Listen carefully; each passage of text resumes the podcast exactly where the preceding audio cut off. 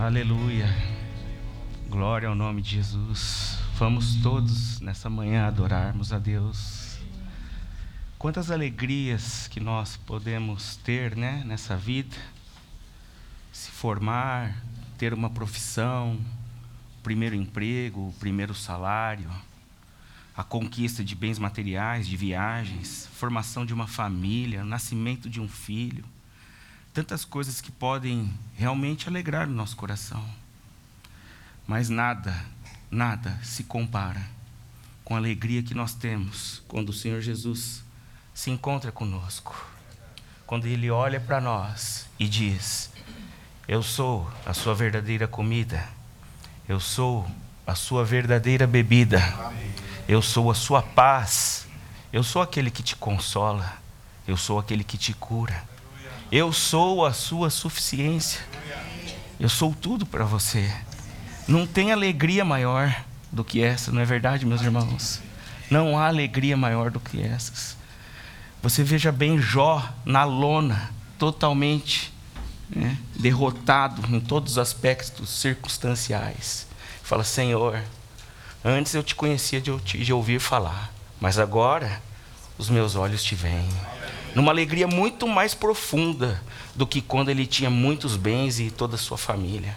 Ele está agora contemplando o Senhor, experimentando uma verdadeira alegria. E esse é o motivo da nossa adoração.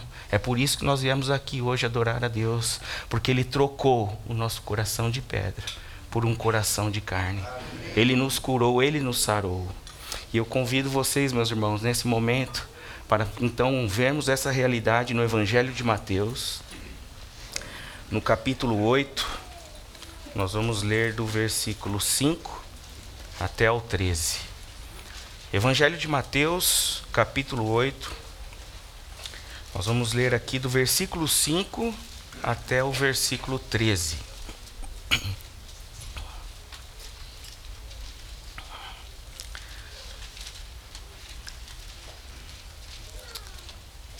Assim diz as Escrituras. Tendo Jesus entrado em Cafarnaum, apresentou-se-lhe um centurião implorando: Senhor, o meu criado jaz em casa, de cama, paralítico, sofrendo horrivelmente. Jesus lhe disse: Eu irei curá-lo. Mas o centurião respondeu: Senhor, não sou digno de que entres em minha casa mas apenas manda com uma palavra, e o meu rapaz será curado. Pois também eu sou homem sujeito à autoridade, tenho soldados às minhas ordens, e digo a este: vai, e ele vai, e a outro: vem, e ele vem, e ao meu servo: faze isto, e ele o faz. Ouvindo isto, admirou-se Jesus e disse aos que o seguiam: Em verdade vos afirmo que nem mesmo em Israel achei fé como esta. Digo-vos que muitos virão do Oriente e do Ocidente e tomarão lugares à mesa com Abraão, Isaque e Jacó no reino dos céus. Ao passo que os filhos do reino serão lançados para fora nas trevas. Ali haverá choro e ranger de dentes. Então disse Jesus ao centurião: Vai-te e seja feito conforme a tua fé. E naquela mesma hora o servo foi curado. Antes da gente dar início aqui, eu preciso trazer aqui para vocês algumas observações que são feitas no Evangelho de Lucas, no capítulo 7, do 1 ao 10. Tem essa, esse mesmo relato, essa mesma história. No entanto, Lucas traz algumas observações. Que na realidade, esse centurião, ele não foi pessoalmente até Jesus. Antes, primeiro, ele enviou anciãos judeus para que pudessem interceder por eles. E esses anciãos, indo até Jesus, suplicaram a Jesus por esse centurião, dizendo: Senhor, esse homem, ele é digno de que o Senhor atenda a eles, pois ele ama o nosso povo e ele mesmo nos edificou uma sinagoga. Ele é digno que o Senhor atenda esse pedido. E Jesus assim o fez. Então foi com aqueles anciãos. Mas aqui tem uma outra observação. Antes que Jesus chegasse com, esse, com esses anciãos na casa do centurião, então o centurião enviou, dessa vez, amigos até eles. E esses amigos, chegando, disseram a Jesus que o centurião havia lhe falado: Senhor, não te incomodes, não te incomodes, não precisa vir até a minha casa, pois eu nem sou digno de que o Senhor entre na minha casa, mas apenas mande com uma palavra, e esse servo então será curado, sabe? Então está aqui essas observações que na realidade esse centurião ele nem teve pessoalmente com Jesus. Né? Dado então aqui essas observações, a gente pode dar início. O que, que está acontecendo aqui nesse tempo? Qual é esse tempo? Né? Na realidade, Jesus está chegando em Carfanaum. Né? E ele estava onde? Ele estava no monte, ele estava lá no Sermão do Monte.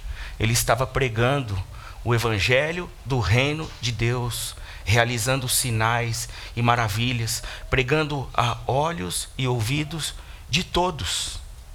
E observa de que forma que ele entrou em Cafarnaum. Observa no versículo 1 do capítulo 8. Está dizendo aqui: Ora, descendo ele do monte, grandes multidões o seguiam. Descendo ele. Ele é aquele Deus cheio de glória, que não se usurpou ser igual a Deus, mas ele se esvaziou e ele desceu. Ele é aquele que desce até nós. E foi assim que ele entrou em Cafarnaum. E ali ele já tinha purificado a mão de um leproso. Então ele encontra esse centurião que recorre a ele. Esse centurião recorre a ele. E o mais, né, assim, gracioso da parte de Jesus, porque Jesus está aqui pregando o reino de Deus, mas ele também está abrindo as portas do reino de Deus para os gentios. Porque esse centurião ele se destacava em Cafarnaum como um líder de uma ocupação romana. E ele era gentil. Né? E ele também ele amava os judeus, mesmo sendo gentil, ao ponto de financiar uma sinagoga para eles, como nós já falamos aqui. Mas para isso, para Jesus, para isso, isso não tem importância para Jesus. Porque Jesus, aqui é um ponto já que nós podemos pegar. Ele não faz acepção de pessoas. Ele veio para todos. Ele não ama mais um em detrimento de outro. Não, ele ama a todos de forma distinta. Ele ama cada um de forma distinta. E ele chegou assim. Essa, aliás, é o propósito de Deus em Cristo Jesus, de salvar a humanidade. Ele veio para os judeus, mas ele também veio para o gentil. Né? O cântico de Simeão, relatado no Evangelho de Lucas, vai dizer assim: que Jesus é a revelação para os gentios. João Batista, também no Evangelho de Lucas, vai dizer que toda carne verá a salvação de Deus. E em Romanos, Paulo diz assim: diz o Senhor, que todo joelho se dobrará e toda língua dará louvores a Deus. E é essa realidade que está acontecendo ali em Cafarnaum com esse centurião. Esse centurião via em Jesus essa salvação. Ele via em Jesus a única esperança para o seu para o seu servo, para o seu criado. É, o centurião, ele era um capitão de uma corporação de 100 soldados. Né? E a, a lei romana era muito dura com esses soldados. O centurião podia fazer o que quisesse com eles. Eles eram uma ferramenta viva. Eles podiam maltratar esses, esses servos, eles podiam até matar se quisesse. Mas o amor desse centurião por esse criado é digno de nota, porque ele não deixou que a sua posição, nem as demandas do seu trabalho, endurecesse o seu coração. Não, ele amava a todos a quem ele, ele dominava. E amou de forma distinta ali aquele servo duramente ferido. Então, quando ele ouviu falar que Jesus curava os enfermos, purificava os leprosos, dava vista aos cegos, audição aos surdos, né? e voz aos mudos, então o que, que ele faz? Ele recorre a Jesus. Ele viu em Jesus uma esperança. Ele viu em Jesus uma salvação. toda a carne verá a salvação de Deus. Ele é aquele que veio pela, para, para a revelação do judeu e também do gentil. E um destaque aqui importante da gente fazer é que esse centurião, vendo toda essa realidade e recorrendo a Jesus, de que forma que ele chega, meus irmãos? Qual que é a forma que ele chega? Ele reconhece diante de Jesus a sua indignidade, a sua humanidade e também a sua sujeição à autoridade. Observe aqui no versículo 8. Mas o centurião respondeu ao Senhor: Senhor, não sou digno de que entre em minha casa, mas apenas manda com uma palavra, e meu rapaz será curado, pois também sou homem sujeito à autoridade. Até aqui está bem. Então veja só, esse reconhecimento por parte do centurião da sua indignidade, da sua humanidade e também da sua sujeição à autoridade, abre as portas do seu próprio coração para que Jesus possa então abençoá-lo. E aqui nós podemos tomar mais uma nota a respeito de Jesus, sabe? Ele é aquele que despreza um coração soberbo, mas que dá graça ao humilde. Ele dá graça ao humilde. O Senhor Jesus é aquele que não rejeita um coração contrito. Então aqui o centurião conquista o favor de Jesus. Muito mais, ele conquista até a admiração de Jesus. Jesus disse: Eu não achei fé como essa entre em Israel, não achei fé como esta. Tudo isso é muito lindo, tudo isso nos ensina de forma muito edificante. Mas eu queria chamar a atenção para os meus irmãos aqui num ponto mais alto que ficou claro para mim no relato dessa história. Nós podemos tirar muitos princípios daqui, podemos falar muito do centurião e sobre a postura dele diante de Deus, da sua fé, do seu amor para o seu criado. Podemos tirar muitos princípios daqui. Mas o propósito hoje aqui, nessa manhã, como cantamos logo no início, é adorar a Jesus. Então, o ponto mais alto que me chama a atenção aqui nesse relato se encontra no versículo 7. Jesus lhe disse: Eu irei curá-lo. Podemos repetir? Jesus lhes disse: Eu irei curá-lo. Amém. Há poder nas palavras de Jesus. Quando ele fala, acontece. Tudo está sob o seu governo. Ele não é homem para mentir, nem filho do homem para se arrepender. Né? Ele é aquele que tem as palavras de vida eterna. Então, quando ele disse, Eu irei curá-lo, observe, ele não disse assim, Eu posso curá-lo, apesar dele poder dizer isso também. Mas ele afirmou, Eu irei curá-lo. Ele é o Senhor que cura. Ele é o Deus que cura. E ele tem autoridade para isso. Foi isso que ele mesmo falou no, no final do Evangelho de Mateus: Toda autoridade me foi dada no céu e na terra. Lembre-se daquele paralítico que seus amigos o trouxeram por cima de um telhado, porque a multidão era tão grande e que não podiam chegar até Jesus, então lhe trouxeram esse paralítico por cima do telhado. Jesus, olhando para eles, disse assim: né, Jesus, vendo a fé deles, disse: Filho, teu pecado, teus pecados estão perdoados. E os escribas que estavam ali se arrazoavam, dizendo entre si: Que blasfêmia é essa? Quem é que pode perdoar pecado senão somente Deus? E Jesus, sabendo o que eles arrazoavam, Jesus, sabendo da intenção do coração deles, falando: por que, vocês estão dizendo essas coisas? O que, que vocês acham mais fácil? Dizer que seus pecados estão perdoados? Ou levanta, toma o teu leito e anda? Mas, que, mas para que vocês saibam que o Filho do Homem tem autoridade, tem poder para perdoar pecados, Jesus disse: Toma o teu leito, levanta e anda. Essa expressão disse Jesus, nós vamos ver muitas vezes nas Escrituras. Né? Ele disse: Lázaro, vem para fora. Né? Ele disse: Quer ser curado? Ele é o Deus que nos cura. E no caso aqui, nós estamos vendo a cura de uma enfermidade desse servo do centurião. Mas o que hoje nós podemos trazer para nós né, é, uma, é a cura de dentro para fora, é a cura do nosso coração, é a cura onde Cristo trocou o nosso coração de pedra por um coração de carne. Porque eu digo a vocês, meus irmãos, como diz a palavra de Deus, ainda que o nosso homem exterior se corrompa, o nosso homem interior se renova de glória em glória. Nós somos curados de uma vez por todas pelas palavras do nosso Senhor Jesus.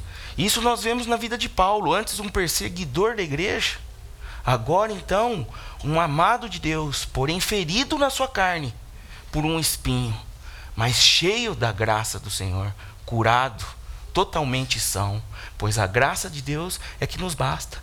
São as palavras dele que nos sacia. O irmão leu aqui no começo. Ele é o Verbo encarnado, ele é a palavra, ele estava com Deus, ele estava no princípio com Deus, ele era Deus e todas as coisas foram feitas por meio da Sua palavra. Ele tem todo o poder. Colossenses vai reafirmar isso: que nele foram feitas todas as coisas, nele é, ele é antes de todas as coisas e tudo, nele tudo subsiste. Ou seja, todas as coisas são sustentadas por meio da Sua palavra. É esse que está dizendo para o centurião: Eu irei curá-lo. É esse que diz para nós: Eu te curo. Ele está aqui demonstrando essa autoridade para o centurião. Ele, e com essa autoridade, ele também demonstra sua graça. Porque, como diz Tiago, ele é aquele que dá a todos liberalmente e nada lhes impropera. Ele dá de forma sem medida, transbordante, superabundante, e ele não joga na cara aquele favor doado, aquela bênção concedida. Assim é Jesus. Ele é aquele que Pedro disse: Para onde iremos nós? Só tu tens as palavras de vida eterna. É esse que está falando com o centurião. Eu irei curá-lo. Ele é o Jeová Rafá. Ele é o Deus que cura. Ele é o Senhor que salva. Ele tem toda a autoridade. Todas as coisas foram feitas por intermédio dele. Ele é aquele que, com uma voz de comando, disse: haja luz. E houve luz. Porque ele é aquele que tem autoridade para falar e o que ele fala acontecer. E como que ele conquistou essa autoridade, meus irmãos? De que forma que ele conquistou essa autoridade? Foi lá na cruz. Foi na cruz onde ele morreu por nós, onde ele nos atraiu, onde ele, levou sobre si todas as nossas dores e as nossas enfermidades. É assim que Isaías relata ele, sendo o mais desprezado, o mais rejeitado entre os homens, aquele que não tinha aparência nem formosura, nele não tinha beleza alguma. Ele é aquele por onde as pessoas passavam, então escondia o seu rosto para que ninguém pudesse ver. Ele é aquele que aprendeu por aquilo que padeceu. Ele é o servo, ele é o servo sofredor. Ele é aquele que nós o considerávamos ele por aflito, ferido, oprimido de Deus. A gente enxergava ele dessa forma. Mas não, meus irmãos. Certamente não certamente Ele tomou sobre si as nossas enfermidades e levou sobre si as nossas dores. Ele diz para nós: Eu irei curá-lo. Ele tomou, essa palavra tomou, tem um sentido de, de, de levantar, de erguer, de carregar. A palavra de Deus fala que quando eu for levantado da terra, atrairei todos a mim mesmo. Esse todos é individualmente, ele é coletivamente, ele é cada parte, ele é tudo e todos.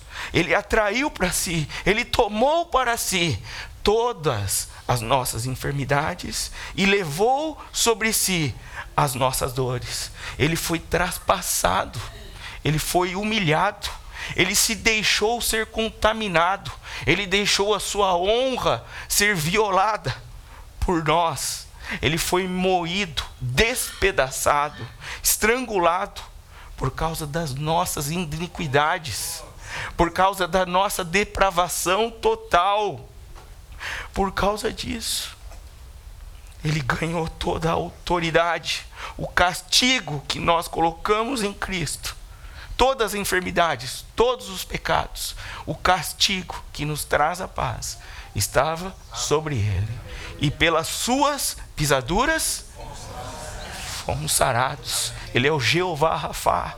Ele é o Senhor que nos cura. Nos cura para sempre. Nos cura de forma eterna. Ele nos cura. Ele nos sara. Ele é o Deus que nos sara. Confia no Senhor. Reconhece Ele em teus caminhos. E Ele endireitará a tua vereda. O centurião está vendo isso. Ele ouvia, ele ouvia, Jesus estava vindo, realizando tantos milagres. Então agora ele se depara com Jesus. E Jesus, cheio de autoridade, falou: Não, eu vou curar. Eu sou o que cura. Eu tenho a autoridade. Né? Então nós já vimos aqui algumas coisas de destaque do nosso amado Senhor Jesus. Primeiro, que ele desceu da sua glória. Segundo, que ele não faz acepção de pessoas. Ele dá graça ao humilde e ele tem autoridade para curar. E de que forma, meus irmãos? Observem aqui comigo. De que forma? Versículo 8. Mas o centurião respondeu: Senhor, não sou digno de que entres em minha casa, mas apenas manda com uma palavra. Basta somente uma palavra e tudo pode acontecer. Tiago vai dizer assim que nós fomos gerados pela palavra da verdade. Né? Conhecereis a verdade, a verdade vos libertará. Né? Na sua oração intercessória, Jesus clama ao Pai, fala: santifique-os na verdade. A tua palavra é a verdade. A palavra do Senhor que nos cura. A palavra do Senhor que nos gera. A palavra do Senhor que nos salva. É a palavra do Senhor que nos liberta. As palavras dele são espírito e vida. Apenas com uma palavra. Nós somos regenerados, não de uma semente corruptível, mas de uma incorruptível, mediante a palavra de Deus. O centurião, percebendo isso, o que, que ele fez? Ele foi até Jesus. Ele foi até Jesus. E nessa manhã, eu convido os meus irmãos a adorarmos a Deus, a irmos até Jesus. Não pararemos e após ti correremos como um corpo edificado sobre o fundamento, o qual és tu, rocha eterna da nossa salvação pedra preciosa e escolhida por Deus. kwa wewe